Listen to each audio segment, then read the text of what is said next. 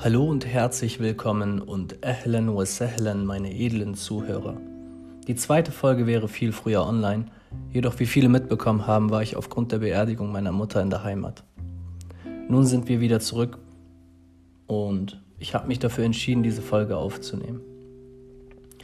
Das heutige Thema lautet die Entscheidung zur persönlichen Weiterentwicklung.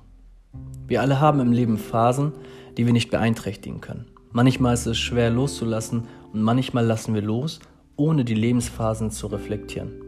Eine gesunde Mitte zu finden ist oftmals schwer und viele fallen in ein Loch der Verzweiflung. Gehen wir doch mal gemeinsam zurück.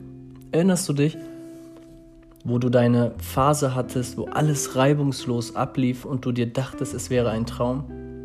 Schön, um wahr zu sein? Für manche war es die Zeit in der Kindheit, wo die einzige Sorge, die man hatte, ob der Eismann mit seinem Eiswagen die Lieblingssorte noch hat. Umso älter man wurde, entwickelten wir neue Sorgen. Ich verrate dir ein Geheimnis. Der Eismann hatte immer noch in seiner Box eine zweite Reserve. Was will ich eigentlich damit sagen? In unserem Inneren haben wir die Angst, etwas nicht zu erleben oder etwas zu verpassen. Das bedeutet, diese Ungewissheit macht uns Angst. In der persönlichen Weiterentwicklung lernen wir mit Ängsten umzugehen. Wie wir damit umgehen können, verrate ich dir.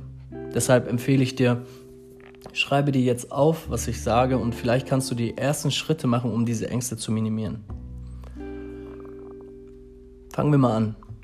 Jede Phase im Leben ist begrenzt.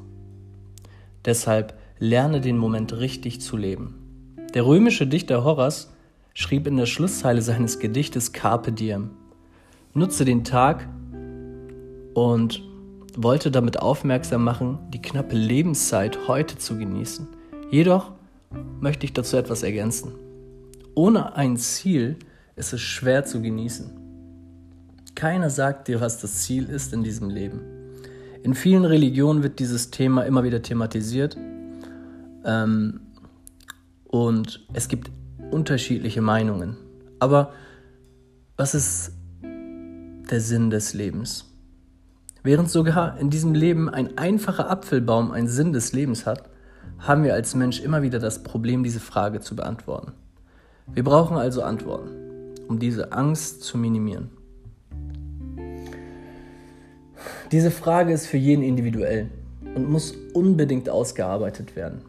Also, nehme dir ein Blatt Papier, mach dir eine einfache Mindmap und in die Mitte schreibst du Sinn des Lebens dann füllst du Stück für Stück diese Mindmap mit deinen Vorstellungen im Leben aus.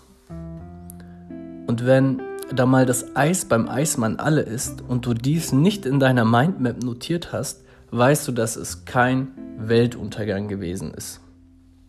Aus meiner persönlichen und religiösen Überzeugung ist für mich der Sinn des Lebens, meinen Schöpfer zu erkennen und ihn zufriedenzustellen.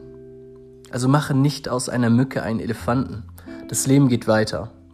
Teile gerne diesen Podcast mit deinen Freunden und Bekannten in deinem Social Media. Ja, du darfst mich auch markieren. Und in dem Sinne, bis bald und bleib gesund.